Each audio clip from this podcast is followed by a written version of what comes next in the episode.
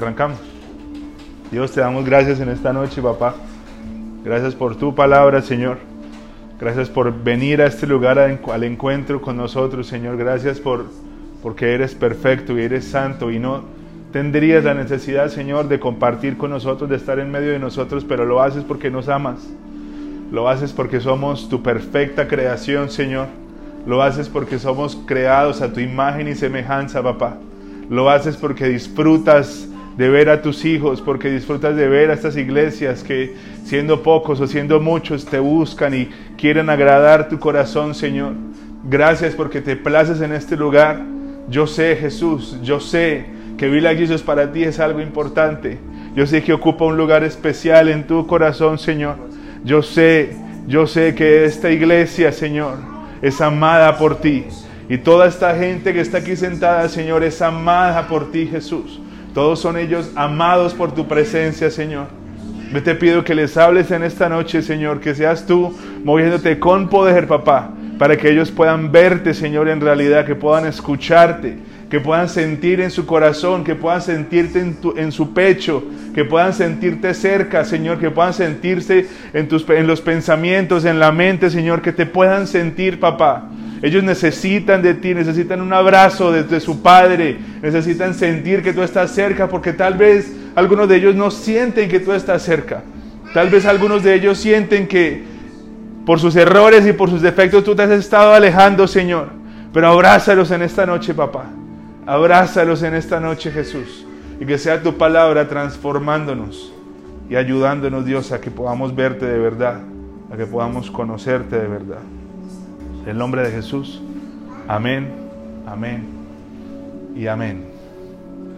Chinos, el, el ser humano peca y la embarra por, por creer que es autosuficiente. Y en muchas ocasiones nosotros pensamos y creemos que nuestra forma, nuestra manera es la mejor forma y manera de Dios. Y aun cuando hemos tomado malas decisiones y no salen como nosotros esperábamos y nos hemos dado guanabanazo tras guanabanazo, seguimos insistiendo en algo que ya hemos comprobado un montón de veces que no es bueno. Tomar decisiones solos no es bueno. Que usted tome decisiones sin preguntarle a, a su esposo, a su esposa, a su pareja, a su pastor, a la gente con la que usted confía, que usted tome decisiones sin ir de rodillas a su habitación donde usted habla con Dios y decirle, papá, tengo esto, ¿qué hacemos? Si tomamos decisiones sin eso es muy, muy difícil. Es muy complicado. Te ofrecen y te dicen, vamos a ayudarte con esto, hay una oportunidad de negocio, ¿por qué no pides esta plata prestada? ¿Por qué no tocas esta puerta? Y yo tengo que ir a su presencia y decirle, Señor, esto es para ti.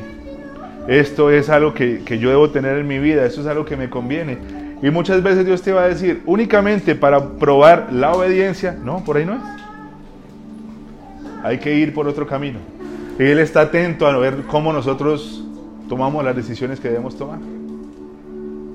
Yo le, ¿qué días estábamos? Bueno, ¿qué días no? Ya hace un tiempo hablamos con mi esposa y, hicimos un comentario en el que a veces pensamos que, incluyéndola a nosotros y a ustedes, que hay veces que son más malas las malas noticias que las buenas.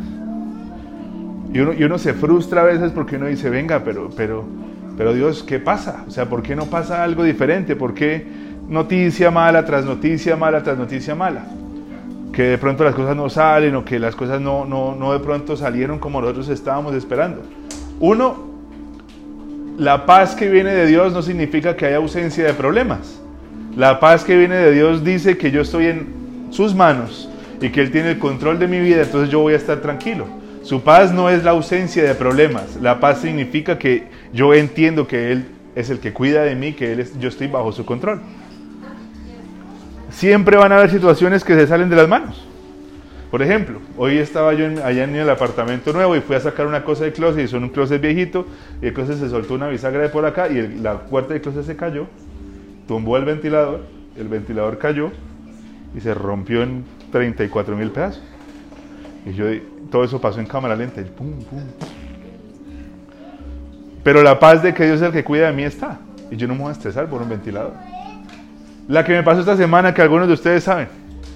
Me voy a consignar la plata del arriendo de esta vuelta, de lo que valen cuatro sábados. Nosotros normalmente pagamos un mes completo de lo que vale aquí la renta de este café. No crea que es que Fabio es muy lindo con nosotros y nos dice, no, hágale, coja eso tranquilo. No, aquí hay que pagar. Fui a consignarle la plata y le mandé la plata al número que no era.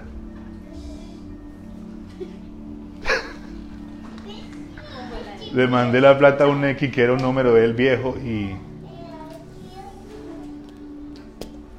ahí hablé con la gente de Neki y dijeron que iban a revisar y que no me llames, yo te llamo. Entonces yo le dije, Dios, eso es tuyo y, tú te vas a encargar.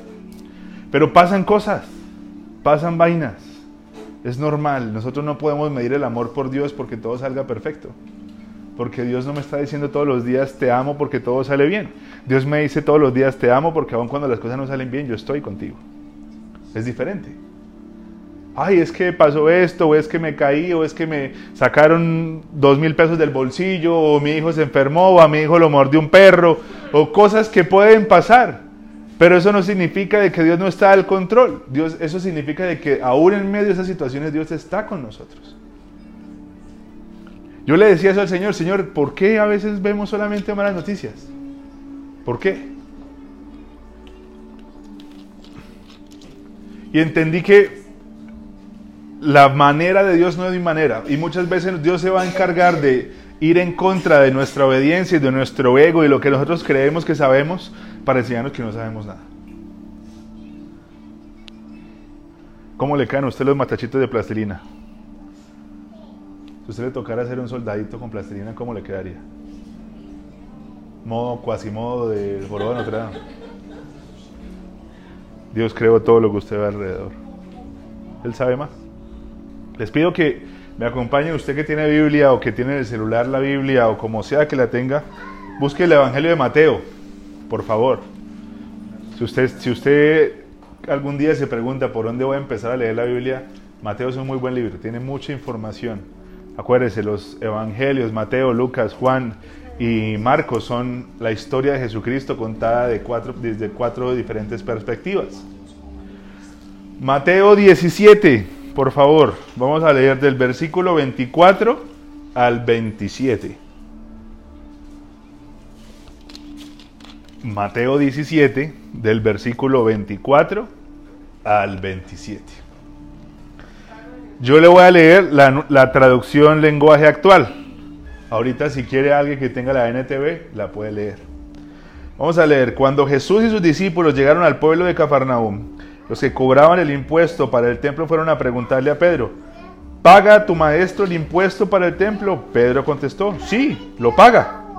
Cuando Pedro entró a la casa donde estaban todos, Jesús le habló primero y le dijo, dime Pedro, ¿a quiénes cobran los reyes impuestos y contribuyentes? y contribuciones, perdón, a los ciudadanos de su reino.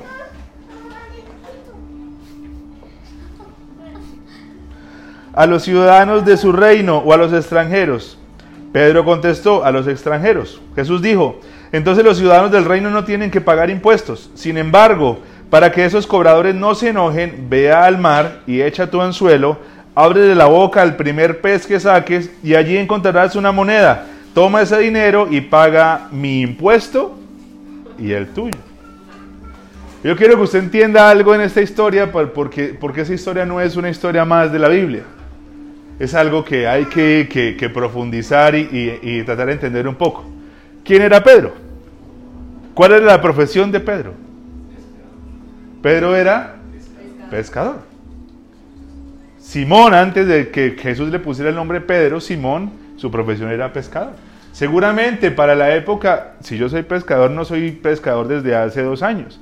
He sido pescador toda la vida, mi papá era pescador y es lo que yo he aprendido a hacer desde que era muy chiquitico. ¿Qué profesión tenía Jesucristo? Era carpintero.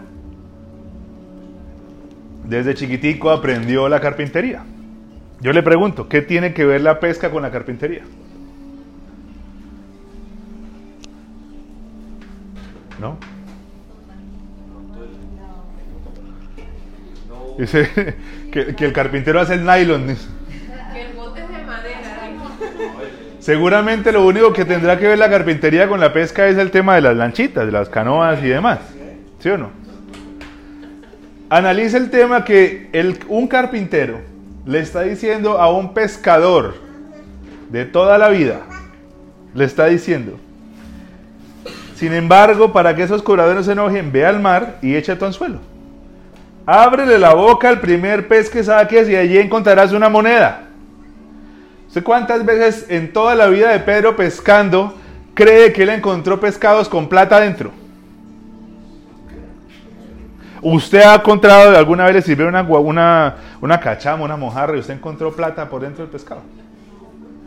Entonces es una cosa que no tiene sentido. Y más para una persona que su profesión es ser pescador. Imagínese el Pedro que era él, que le volvió allá la, la patecabra al man en la oreja cuando se iban a llevar a Jesús y que dijo que no le iba a negar y luego lo negó y que era así como iracundo y le dijeron Satanás y que quería influenciar mal a Jesús. Todas esas cosas. Ese man, se imagínese un, un, carpintero diciéndole vaya y busque un pescado y, y ahora le saque una moneda por dentro. El man, ¿y este por qué? ¿Por qué me dice eso? O sea, él sabe más que yo en este tema.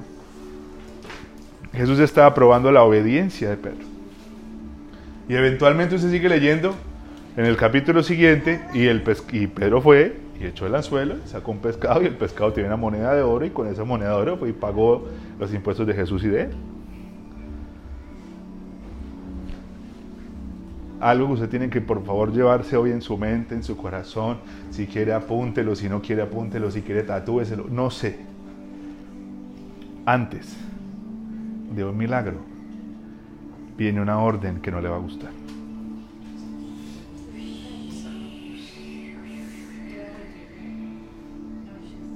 Antes de ver algo de Dios que en realidad puede solucionar cosas en su vida, Dios le va a pedir que usted haga caso en cosas que usted va a decir, ¿en serio?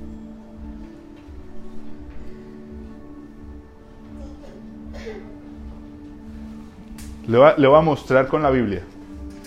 Le, cuento un testimonio. Estaba yo ayer. Ayer yo no, yo no sabía de qué iba a hablar hoy. Normalmente usted se ha dado cuenta en el grupo que yo hago la imagen para allá como el martes, por tarde el miércoles y se las estoy mandando. Chinos, esta es la reunión para el sábado. Dios nos va a hablar. Ayer a las 4 de la tarde yo no tenía ni idea de qué iba a hablar. Yo decía, Dios mío, ¿qué voy a hablar?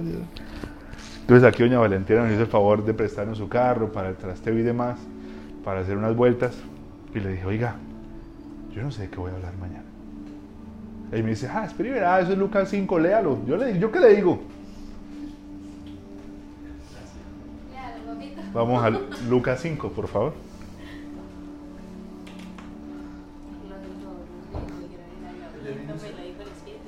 Lucas 5 del versículo 1 al 11. Vamos a leer. Yo le voy a leer la versión nueva traducción viviente. Dijo un pastor en Cali, cuando usted esté ahí, dígame amén.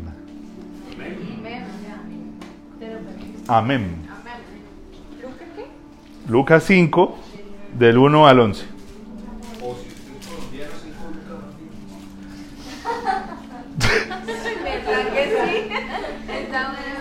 Bien, William, pegue ahí, bien, bien.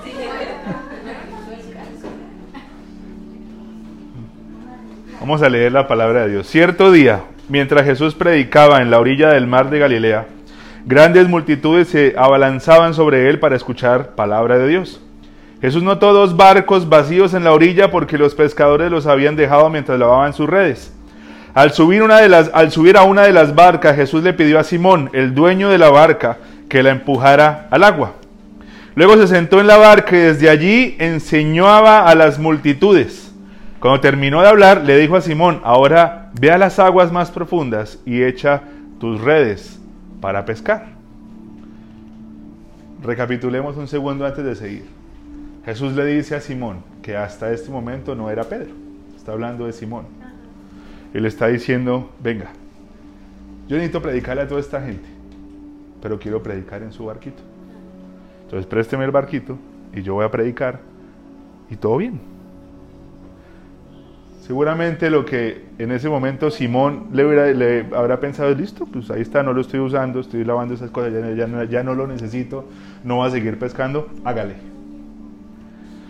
Jesucristo da un mensaje a la gente que estaba a su alrededor.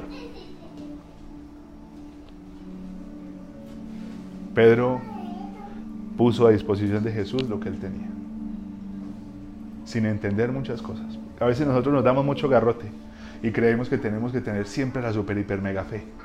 Y es que si yo creo que yo voy a hacer esto es porque el Señor me va a glorificar. Hay veces que nosotros dudamos y que no es fácil de, de tener la fe que nos gustaría tener. Jesús le dijo, présteme lo que usted tiene. Y el Simón de pronto, sin estar esperando que iban a hacer quién sabe cosa, le dijo, cójalo, hágale.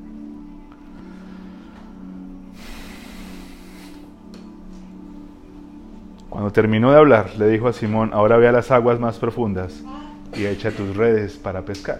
Nuevamente, el carpintero le está diciendo al pescador, ahora sí, vaya y pesque. El man estuvo pescando un montón de tiempo.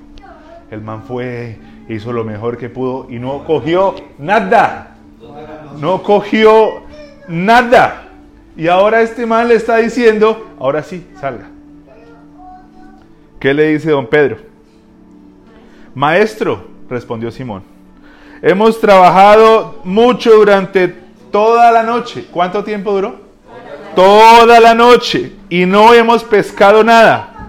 Pero, si tú lo dices, echaré nuevamente las redes. Y esta vez, las redes se llenaron de tantos peces que comenzaron a romperse. Es de cuenta de algo. Lo primero que hace Simón en ese momento es colocar a la disposición de Jesús lo que él tiene.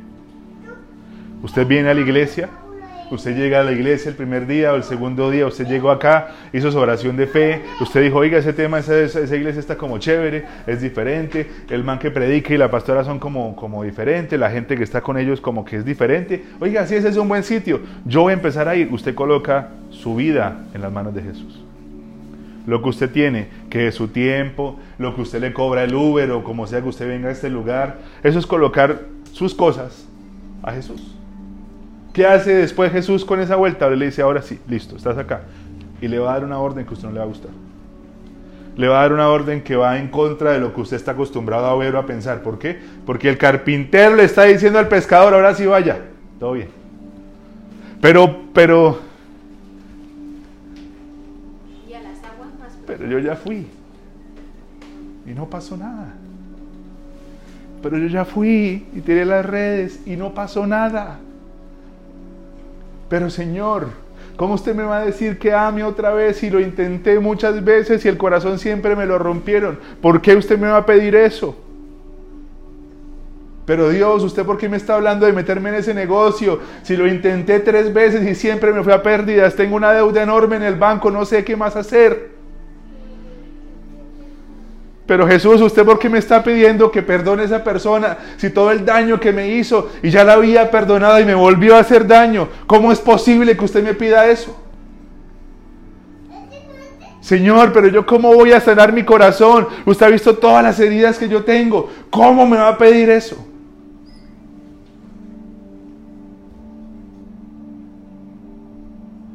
Vaya. Duraste toda la noche, creo yo, que, ese, que este pensamiento estaba en el corazón de Dios. Duraste toda la noche pescando y yo no estaba. La diferencia ahora es que vas a ir, pero ahora yo voy contigo. Entonces te hicieron daño, te lastimaron porque estabas lejos de mí, pero ahora vas a volver a amar y yo voy contigo. Es diferente. Intentaste hacer muchos negocios, endeudarte y poner esto y poner lo otro, pero fuiste siempre sin mí. Ahora vamos a hacerlo los dos y las vainas van a ser diferentes.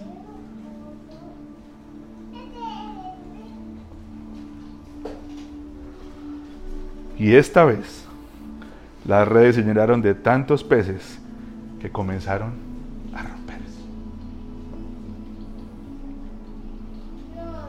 Un grito de auxilio atrajo a los compañeros de la otra barca y pronto las dos barcas estaban llenas de peces a punto de hundirse. Cuando Simón Pedro se dio cuenta de lo que había sucedido, cayó de rodillas delante de Jesús y le dijo, Señor, por favor, aléjate de mí, soy un hombre pecador. Aquí viene algo muy importante, chinos, que ustedes, por favor, llévense esto para la casa. Es muy importante que usted se lleve esto. Muy importante que usted se lleve esto para la casa. El Espíritu Santo. ¿Qué tan importante es?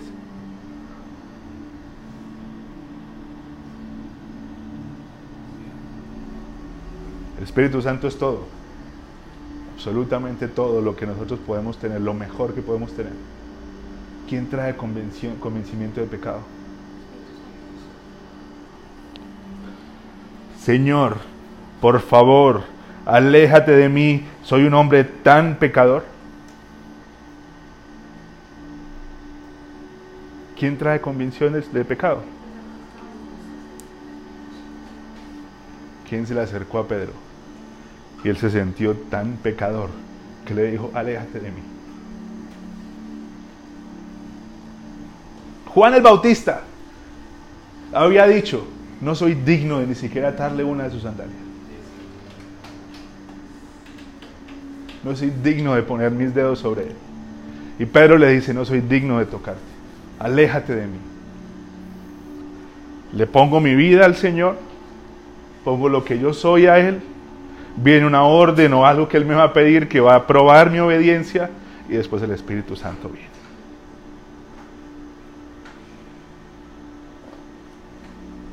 Lo que capacitó a Pedro para todo lo que venía después fue ese momento con el Espíritu Santo.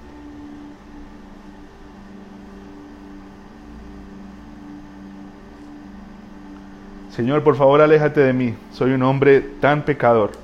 Pues estaba muy asombrado por la cantidad de peces que habían sacado, al igual que los otros que estaban con él. Sus compañeros Santiago y Juan, hijos de Zebedeo, también estaban asombrados. Jesús respondió a Simón, no tengas miedo. De ahora en adelante pescarás personas. Y en cuanto llegaron a tierra firme, dejaron todo y siguieron a Jesús. Analices esa vuelta. ¿Con quién estaba Pedro? ¿Quién dice la Biblia que estaba con Pedro en ese momento? Santiago y Juan. Santiago y Juan, los famosos Boanerges.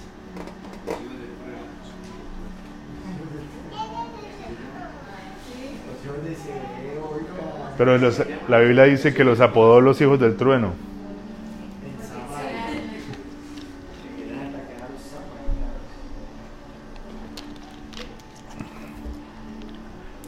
Cuando viene el Espíritu Santo chinos y cuando el Espíritu Santo está con nosotros, el Señor empieza a brillar a través de nosotros. Y la gente que está a nuestro alrededor empieza a decir, ese es el Dios de verdad. Ese es el Señor. Sus compañeros Santiago y Juan, hijos de Zebedeo, también estaban asombrados. Jesús respondió a Simón, no tengas miedo.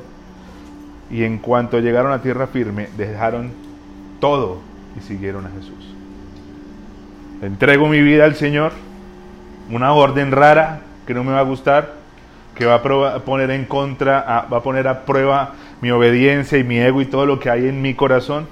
Viene el Espíritu Santo y la gente ve al Espíritu Santo y ve a Dios en mí. Pónganse a pensar por un segundo cómo son las cosas de Dios, porque a veces nosotros creemos que lo tenemos totalmente descifrado y no, no. Cuando yo lo conocí, cuando yo empecé a ir a la iglesia, me dijo, vaya y metas al SENA a estudiar. Yo no quería estudiar allá. Yo no quería meterme a ese sitio a estudiar. No me gustaba, no era algo que me llamara la atención. Por mi estúpido ego, pensando que yo era mucho para esa vaina.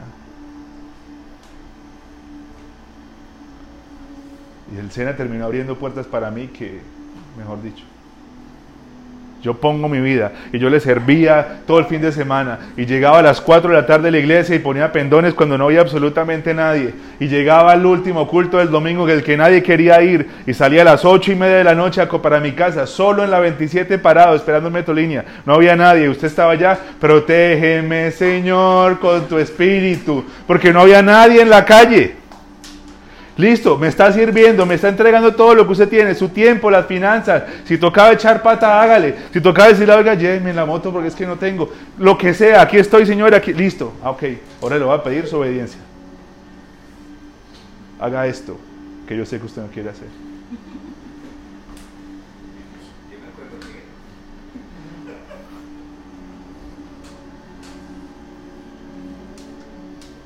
Después de eso, viene el milagro que fue empezar a conocer el planeta. Y después de eso viene la gente diciendo, oiga, mira el Iván. ¿Se acuerda del chino que tenía el uniforme del Sena? Y que, que el peinado era así que no tenía ni para la peluqueada, que eso era un pareja Goku. Y estaba ahí parado al lado de una puerta de la iglesia, ¿se acuerda? Está para en Miami, en Nueva York, mire. Y amigos míos empezaron a escribir, oiga, yo quiero ir a la iglesia. Yo quiero conocer a ese Dios que usted está siguiendo porque usted no era nada. Usted no tenía nada. Y ahora mire donde usted está. Le entrego mi vida. Una orden que no me gusta. Viene el Espíritu Santo. Y la gente se acerca por lo que ve que Él hace con nosotros. Entonces, ahí es donde yo entendí algo. Usted le entregó su vida. Listo. Severo. Paso número dos. Le voy a pedir algo que usted no quiere. Y ahí nos quedamos. De ahí no pasamos.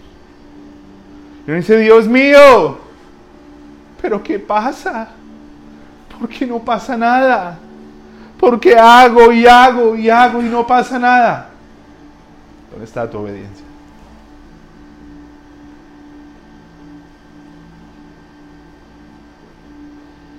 Es donde viene una pregunta del cielo directamente y es, si usted no me puede obedecer con algo que es tangible, que es visible, ¿cómo, me va cómo le va a poder obedecer al Espíritu Santo que usted no ve? Si usted no le puede obedecer a Dios con cosas que están en la palabra, que son claras, que están ahí, que usted puede leer cuando usted quiera, ¿cómo le va a hacer caso usted al Espíritu Santo que usted no ve? ¿Quién, le pregunto, quién de acá sueña y de anhela que el Espíritu Santo lo utilice?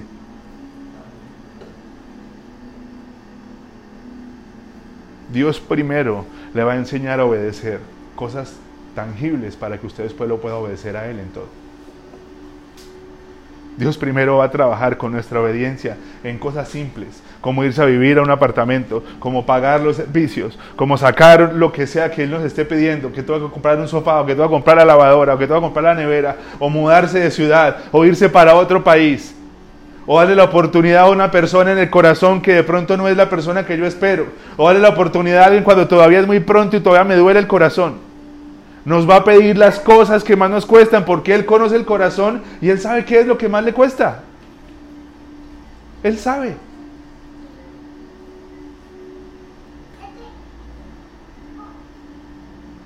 ¿Cómo nosotros vamos a pasar a que llegue el milagro o ese momento donde nosotros decimos, Dios mío, estuviste y respondiste, si no estamos haciendo caso con lo que nos pide? ¿Cómo nosotros vamos a decirle, Señor, trae provisión, trae provisión, si mi obediencia no está sujeta a la autoridad de Cristo? Yo no sé Dios qué le haya pedido, qué le esté pidiendo. Yo no sé. Pueden ser varias cosas. Pero yo le digo, hasta que usted no obedezca, el amor que Jesucristo le tiene a usted, que es profundo y que quiere utilizarlo, que quiere utilizarla, que quiere cogerla, cogerlo y levantarlo, hasta que usted no obedezca, usted no va a ver el milagro.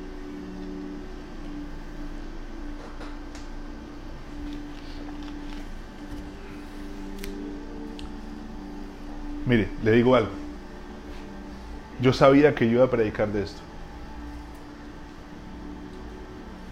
Yo le dije, Señor, no tengo tiempo para preparar nada. Tengo tiempo para hacer que el punto y que el punto y que yo normalmente en las predicaciones yo coloco en un color el título y en otro color esta parte y en otro color el punto y en otro color otra cosa. Yo no hice nada de eso porque él me dijo, tranquilo, que el que va a predicar soy yo. Si simplemente se para como instrumento que el que va a hablar soy yo. Cuando Jesús está en la escena, chinos, va a llegar a amarnos. Totalmente. Pero luego va a ir a desafiarnos. La mujer adúltera. La cogen desnuda a esa vergüenza tan horrible por la que pasó. Están listos estos manes para coger la piedra y matarla. Jesús aparece en la escena y le dice, a ver, a ver, esperen, esperen, esperen un momento. ¿Quién de ustedes no peca? ¿Quién está libre de pecado? Si alguien está libre de pecado, tire la primera piedra. Las piedras cayeron al suelo y se fueron. ¿Y qué es la orden de Jesucristo después? Vaya si no peque más. ¿Usted cree que eso es fácil? Fue una mujer que seguramente tiene una debilidad sexual o que tenía alguna vacío en su corazón, en su alma. Simplemente Jesús le dijo, ah, bueno, listo, ¿dónde están tus acusadores? Míralos, ya no están, ya se fueron. Ahora vete y no peques más. Si, si yo como pastor Viene Luis Ángel y me dice, venga, es que la embarré, es que no hice una cosa que tenía que hacer bien, y ahora tengo un montón de gente que me quiere dar en la cabeza y me quiere matar y demás. Le digo, tranquilo, papi, vamos a esos manes. Y yo, venga, es que este man no es eso. Y yo lo defiendo y luego le digo, listo, ¿verdad? Pues ahora, yo no, conmigo no, vaya y deje de meter las patas. Si yo hago eso, la gente va a decir, usted man, ¿por qué hace eso? ¿Por qué no le hace seguimiento? ¿Por qué no le pide el número? ¿Por qué no lo llama? ¿Por qué no está pendiente de él? Jesús le dijo a esta mujer, vaya, así no peque más. Es una orden que no tiene mucho sentido. Pero la diferencia es que Jesús sabía que él iba a estar con ella en el camino. Y si él le pide algo a esa mujer, es porque le está diciendo, tranquila, ve, no peques más, pero yo voy a estar contigo. Entonces vaya y haga eso que usted no quiere hacer. Tranquilo, porque yo voy a estar con usted. Esa orden o esa cosa rara o eso que Dios le está mostrando, tranquilo, que yo voy a estar con usted. Pero es que yo no sé qué va a pasar. Tranquila porque yo voy a estar con usted. Pero es que yo no sé si esto sí es o no es. Tranquilo porque yo voy a estar con usted. Pero es que qué tal que no sea, y qué tal que la embarre, qué tal que meta las patas, yo no me puedo volver a equivocar. Tranquila porque yo voy a estar con usted. El problema es que muchas veces nosotros creemos que tenemos a Dios descifrado. Y es que lo de Dios es esto y lo de Dios no es esto. Y esto le gusta a Dios y esto no le gusta a Dios. Y Dios lo que más ama es que le hagan caso. Me amas. De verdad me amas. Cumple mis mandamientos. Cumple lo que te digo. Y así me mostrarás que me amas.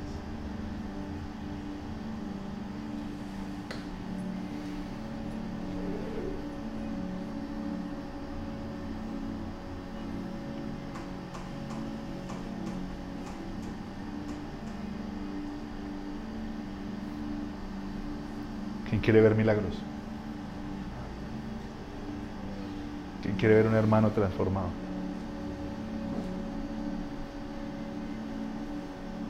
¿Quién quiere ver a unos papás libres de escasez financiera y libres de enfermedad?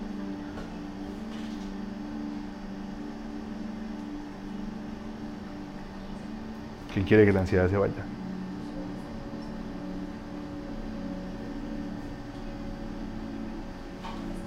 Dice, yo quiero ver milagros, usted tiene que prepararse para obedecer. Si usted quiere ver milagros, usted tiene que decir, sí Señor, aquí estoy, ¿qué hay para hacer? Porque Dios no hace milagros con quienes no confían en Él. Llega Jesús a un un pueblo, un lugar, se da media vuelta y dice, por la falta de fe de ellos no puedo hacer milagros. Por la falta de la gente entender quién es Él.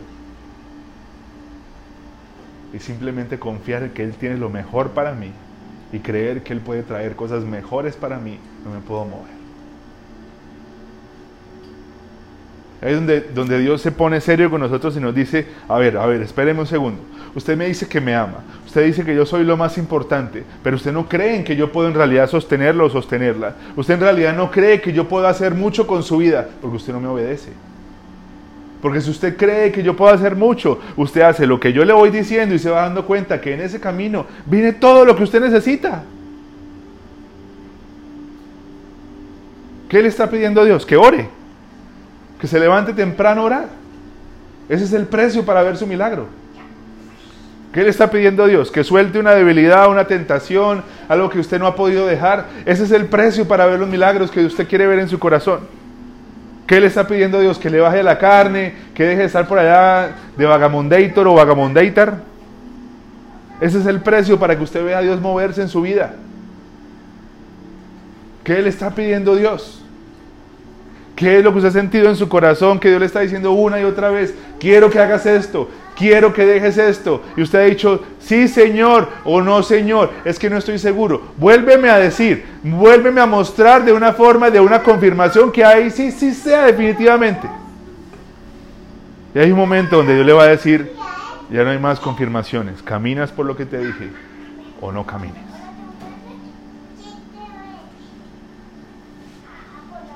La pesca milagrosa. Esa vaina, imagínense la cara del Pedro cuando vio todas esas cosas llenas. Las dos barcas con cantidades de peces que hasta que estaba que se hundía esa vaina de la cantidad de pescados que tenía. Imagínense los ojos de este man, algo que él no estaba esperando, algo que fue aún mayor a lo que él estaba anhelando. ¿Qué espera usted como pescador en ese momento? No, yo quiero coger algunos pescados para solucionarlo del día y ir allá y venderlos y que me den lo de llevar el pan allá a la, mujer y que por lo menos solucionar el día. Es donde usted muestra que Dios no es mi chicato y Dios no da poquito. Porque usted anhela una cosa y Dios quiere darle más de lo que usted está anhelando. Porque usted está anhelando lo poquito y yo, Señor, solamente lo necesario. Dios quiere bendecirlo aún más. El tema es que necesita su obediencia para hacerlo. Pues Pedro esperándolo del diario para poder sobrevivir el día y le dio para tres años. Le dio para mucho más. ¿Usted sabía que el pueblo de Israel podía llegar a la tierra prometida en 40 días?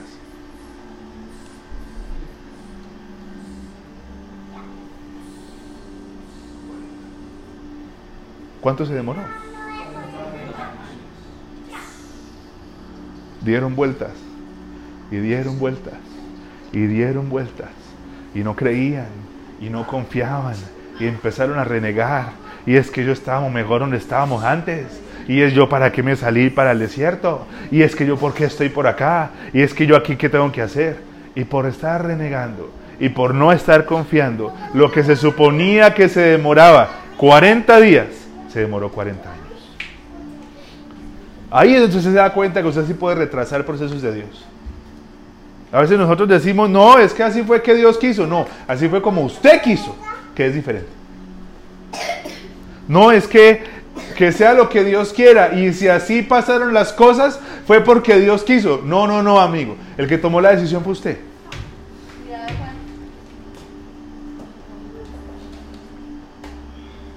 El que tomó la decisión fue usted. Yo le pregunto algo. ¿No será que Dios lo quiere bendecir? ¿Ustedes creen que Dios los quiere bendecir? ¿Ustedes quieren, creen que Dios les quiere dar más de lo que ustedes esperan? ¿Ustedes creen que Dios puede hacer milagros increíbles en este año y que ustedes pueden, pueden ver mucho más de lo que ustedes jamás soñaron? Tenemos que obedecer.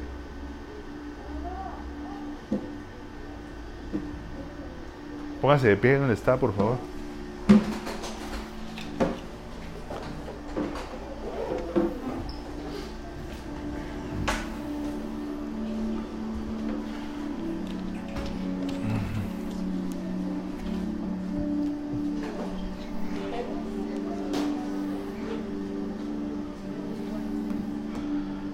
Chicos, el, desierto no es lo que nosotros estamos creyendo que es el desierto. El desierto no viene para matarnos. El desierto viene para formarnos y enseñarnos. Si usted siente que en su vida en este momento se está pasando por situaciones de desierto, que usted no está viendo muchas cosas de las que usted espera y anhela, póngase a pensar cuánto tiempo usted lleva en esa situación e identifique qué es lo que Dios le ha estado pidiendo que usted no ha querido hacer. Y usted va a encontrar la razón de las por qué usted está dando vueltas y vueltas y vueltas y vueltas y el camino de 40 días está durando más de lo que tiene que durar, no porque sea la voluntad de Dios, sino es por sus decisiones. Es su voluntad la que se está cumpliendo, no la de Él. Dios coloca sobre la mesa lo que Él quiere y lo que Él anhela. Y nosotros tenemos que decir sí, amén. Sí, que así sea. Lo más difícil, chinos, para las personas. Lo más difícil, lo más difícil no es decirle a Dios te entrego mi vida y te entrego mi corazón. Eso es fácil. Hay mucha gente que lo ha hecho, hay mucha gente que lo hace. Hay gente en la iglesia que ha hecho oraciones de fe y que le ha dicho a Dios que le entrega su vida y por la misma puerta que llegó, por la misma puerta salió. Lo que en realidad es difícil decirle a Dios es sí, amén. Porque el sí y el amén, el sí, que así sea, no pregunta. No dice, Señor, ¿estás seguro?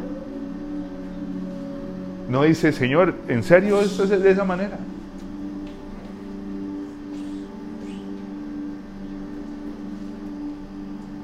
Imagínese si don Jonás hubiera dicho sí y amén cuando le dijeron váyase para Nínive.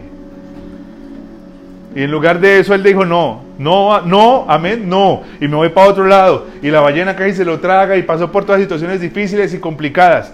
Cuando dijo sí y amén, fue a esa tierra, a ese lugar, y toda esa gente se arrepintió y conocieron al Señor y milagros a su alrededor, porque el sí y el amén viene y después vienen los milagros. Jesucristo se monta a la cruz yo no, esta vaina va a doler mucho, esto va a ser muy difícil, Señor, pero que no se haga mi voluntad sino la tuya. Sí, que así sea. Y después, nombre sobre todo nombre, Jesucristo glorificado, sentado a la diestra del Padre, y reinará por todos los siglos y por la eternidad.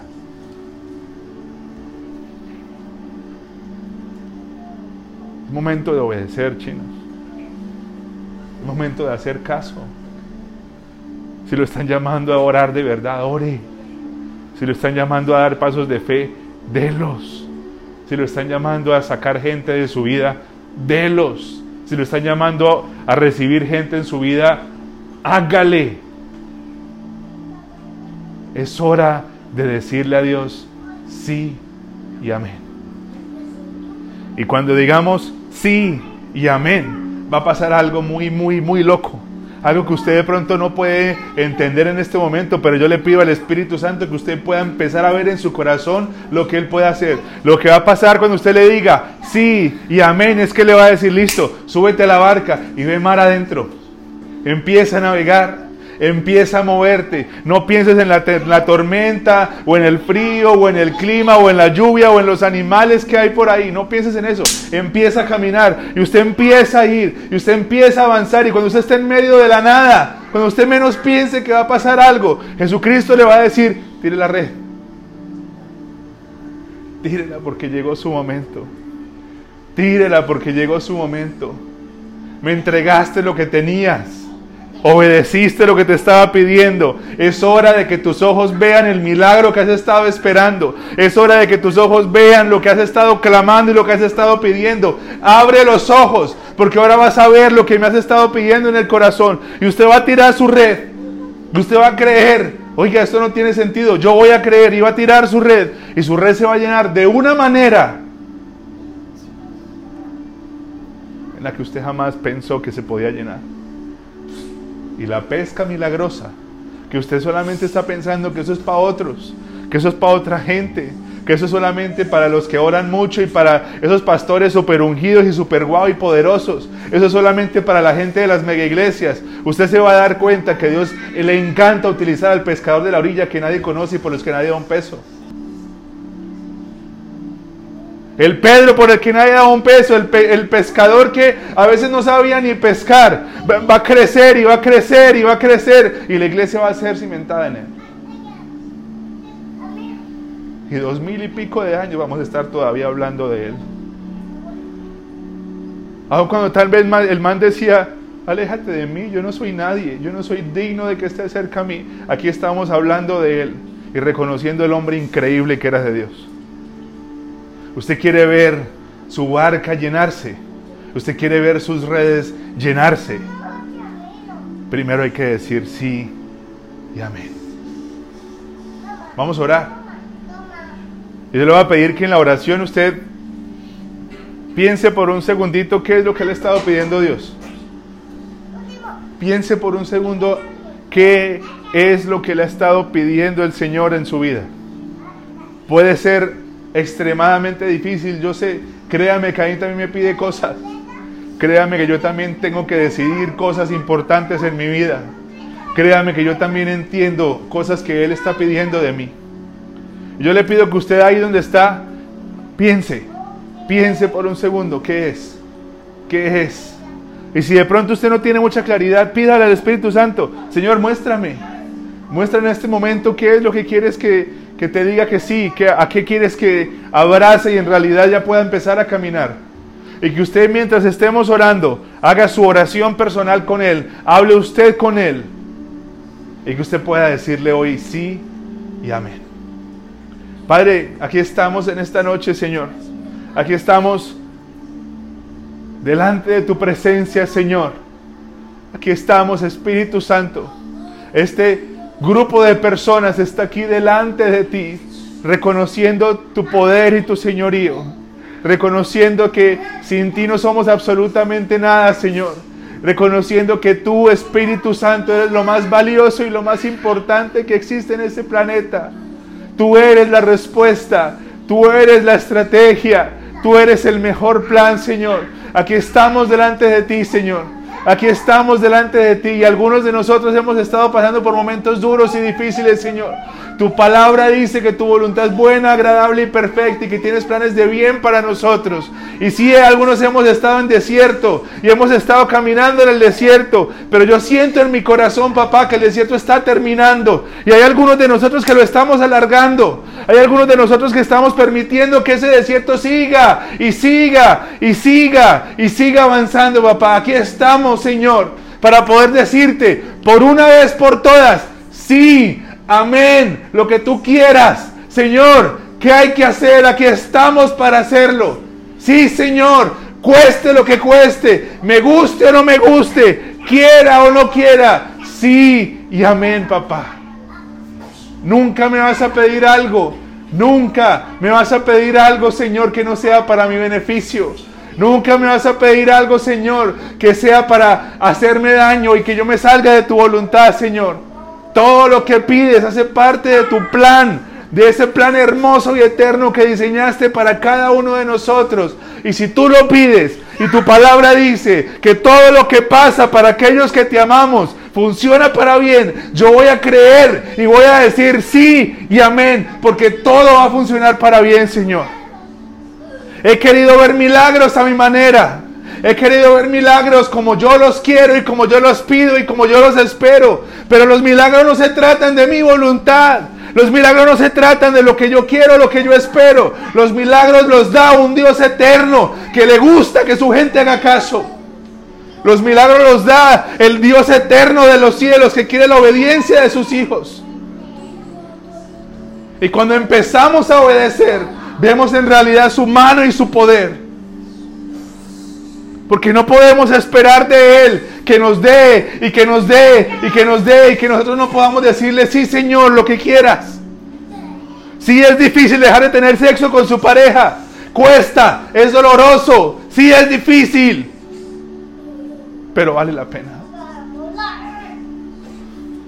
Las familias verdaderas, las familias que se sustentan de Jesucristo, no se forman bajo el la maldición del pecado sexual. Las familias fuertes se forman en la presencia de Dios.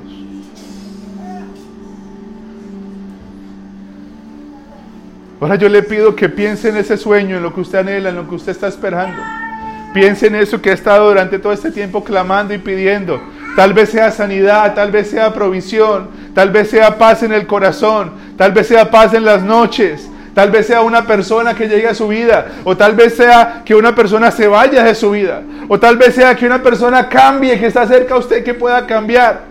Piense en ese milagro y dígale al Señor, Señor, yo anhelo eso, yo quiero ver eso, yo quiero que mis ojos sean testigos de esto que yo estoy anhelando en mi corazón. Permíteme agradarte y obedecerte para poder verlo.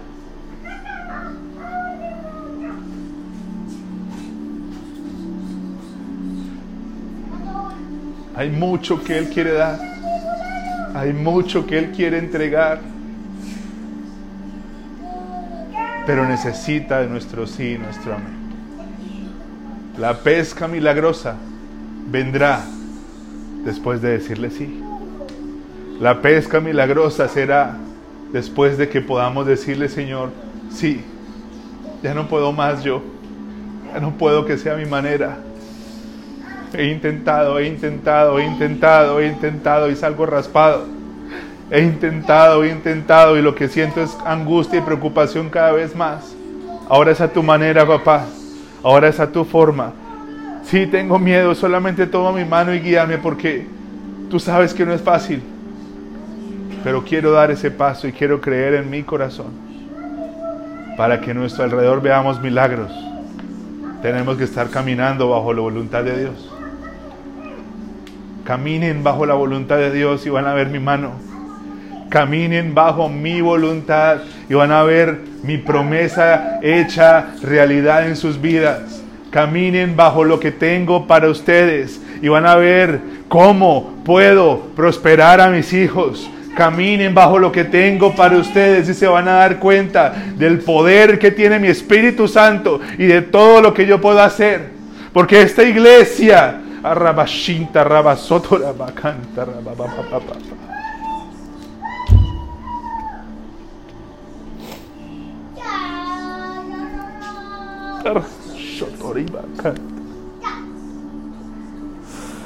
Rabashita rabasontori. Abababa shotoriba. Antaraba sotoriba. Rabasotoriba son toriba cantarra baraya sotoriba son torreba bababa shatariba cantarra baraya.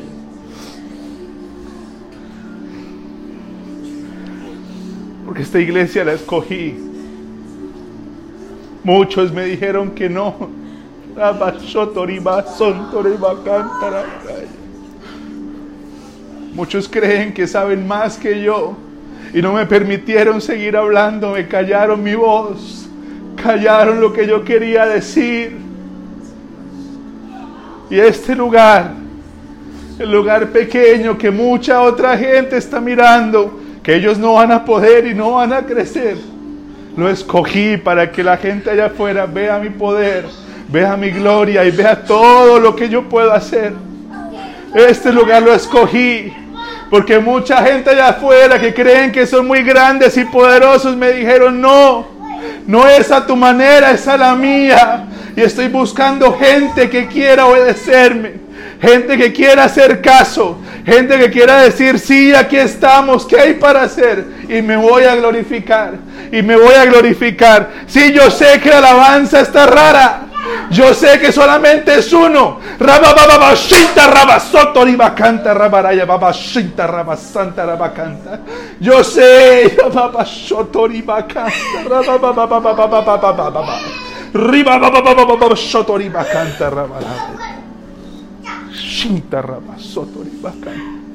Pero yo me voy a glorificar. Pero yo me voy a glorificar. Yo estoy viendo el corazón. Y si es difícil, y si cuesta, pero estás caminando. Y eso me agrada, eso me gusta. Sigue adelante porque yo soy el que me encargo. Va a venir gente que va a decir, yo quiero hacer parte de eso.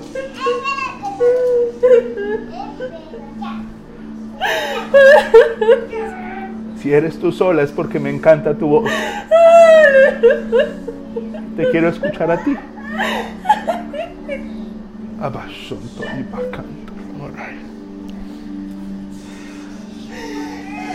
Gracias por lo que vas a hacer, Señor. Gracias por lo que vas a hacer, papá. Yo te pido que les hables, que les muestres lo que puedes hacer, que les muestres que sí vale la pena obedecer, que quites el miedo del corazón que dice no puedo obedecer, me da susto, me da pánico. Arranca ese miedo, Señor. Arranca esa raíz que hay en el corazón que no les permite decirte sí y amén. Arráncala, papá. Arráncalo desde lo más profundo del corazón. Arráncala, Señor. Arráncala, papá. Y ayúdales a creer. Ayúdales a caminar. Ayúdales a ver más allá de lo que no están viendo ahora. Ayúdales vas a ver más allá. Miren en cinco años cómo van a estar. Miren en diez años cómo van a estar. Miren adelante, 20 años más adelante, miren cómo van a estar. Miren a sus hijos correr, miren a sus hijos en su casa. Hay un lugar, hay una lápida que dice, aquí está el nombre de algunos de ustedes, hombre sabio, hombre fiel, hijo de Dios, que entregó su vida para él y Dios lo bendijo. Mujer sabia, mujer que edificó su casa, mujer que dio su vida para Cristo y Cristo se glorificó. Porque nos vamos a ir de este planeta. Y si vivimos con su presencia, aun cuando estemos muy lejos, 100, 200 años después, la gente va a decir, ¿se acuerdan del abuelo? ¿Se acuerdan de la abuela? Pagó el precio. Pagó el precio, se entregó por nosotros le creyó a Jesucristo, luchó con sus debilidades, luchó contra las cosas que lo jalaban y le daban duro, luchó y peleó y el Espíritu Santo lo levantó, lo levantó y formó esta, esta familia y fue edificada esta familia por ese abuelo que se sacrificó, por esa abuela que dijo, ya no más, ya no más de Satanás en mi casa, te vas en el nombre de Jesús.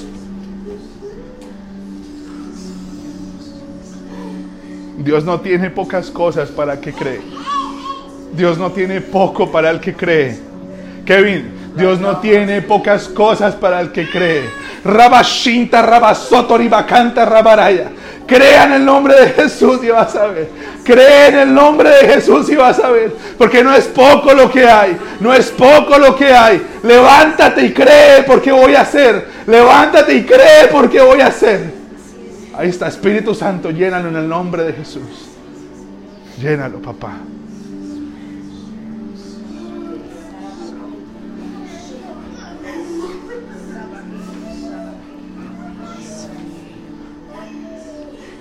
Eres tú, Señor. Eres tú, Señor.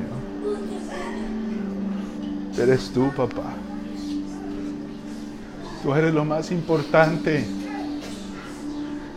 Tú eres lo más importante. Tú eres lo más importante, Señor. Tú eres lo más importante, Señor. Tú eres lo más importante, papá. Tú eres lo más importante, Señor. El camino no ha sido fácil camino no ha sido fácil. No ha sido fácil.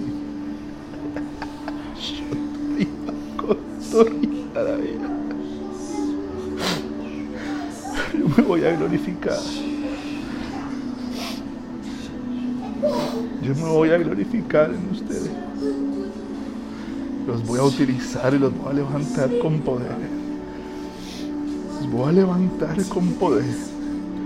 La gente a su alrededor, en sus familias, va a ver mi poder en ustedes y van a correr hacia mí. Van a correr hacia mí. Ustedes son portadores de mi presencia. Y a donde quiera que vayan, mi presencia irá con ustedes. Y milagros y maravillas se abrirán. Y las puertas del cielo y lo sobrenatural se abrirán. Porque yo estoy con ustedes. Y yo me plací en ustedes. Y los voy a levantar. Rabashinta, rabasoto, ribacanta,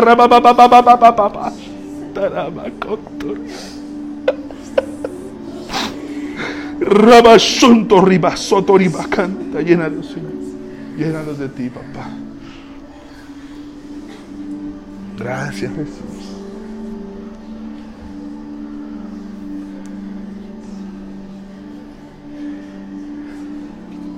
Llénalo, Señor.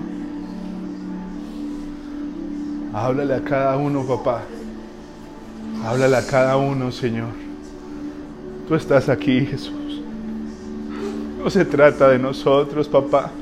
No merecemos tu visita, no merecemos que estés en medio de nosotros. Pero nos amas y amas a esta iglesia, Señor. Y quieres estar en medio de nosotros. Háblale, Señor, llénalos. Llénalos de tu presencia, Señor. Llénalos, Espíritu Santo, háblales. Háblales, Señor. Aun si no creen, háblales, papá. Háblales porque tú estás en este lugar. Esta iglesia no será conocida por grandes hombres. Esta iglesia no será conocida por grandes mujeres. Esta gente, esta iglesia no será conocida por lo hermosa de su palabra. Esta iglesia será conocida por la presencia de Dios que se mueve en este lugar y hace milagros, maravillas y proezas. Esta iglesia va a ser conocida porque el Espíritu Santo se plació en este lugar y nos va a levantar y va a ser mucho más de lo que creemos porque todo se trata de Él y porque Él quiere que todo regrese a esto, todo es por Él y para Él. Todo es por Él y para Él. Y Él quiere que regrese la admiración por su Espíritu Santo. Que lo amemos, que digamos, Señor, aquí está. Todo es por ti y para ti. Que no figuren más los hombres. Que ya no se lleven los aplausos la gente. Es hora del Espíritu Santo. De Él brillar y levantarse. Ahora es la hora de brillar. Espíritu de Dios, aquí estás. Estamos para ti, Señor. Una vez más, Señor. Renuevo el voto que te hice y es entregar mi vida para ti. Dejarme usar como barro, Señor. Como esa vasija que tú puedes usar. En la que puedes echar tu aceite fresco para bendecir a toda esta gente, Señor. Aquí está mi vida y te la entrego nuevamente. Un sacrificio vivo, Señor, tal vez no es mucho, pero es todo lo que tengo. Yo sé que tú vas a poder hacer mucho más, papá. Gracias Jesús. Gracias Señor por tu palabra y por lo que harás.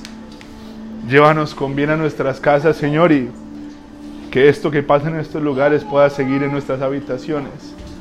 Que esto que pasa acá podamos vivirlo en nuestras casas.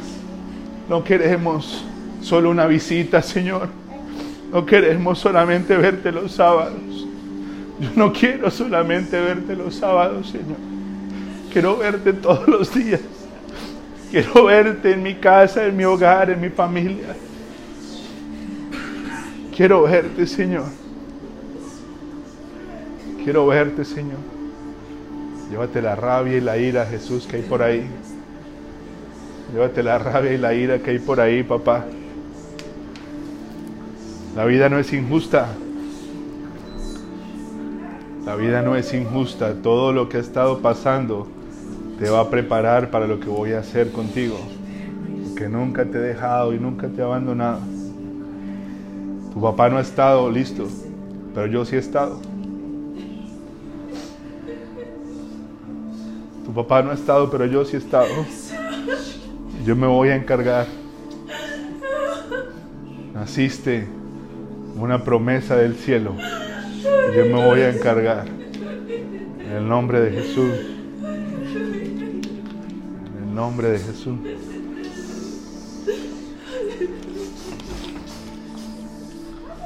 Gracias Señor.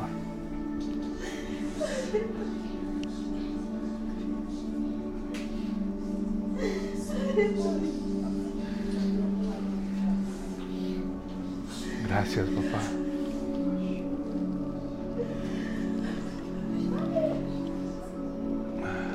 Gracias Señor. Gracias. Gracias. Gracias, Señor. Gracias, Jesús.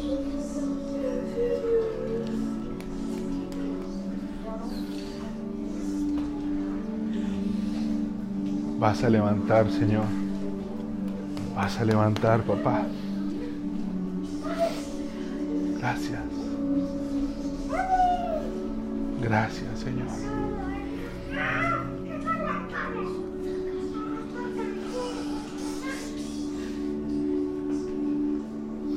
Gracias, Señor. Te pido que aún la gente, Dios, que mañana vaya a ver este mensaje pueda, pueda ser visitada por tu presencia, Señor.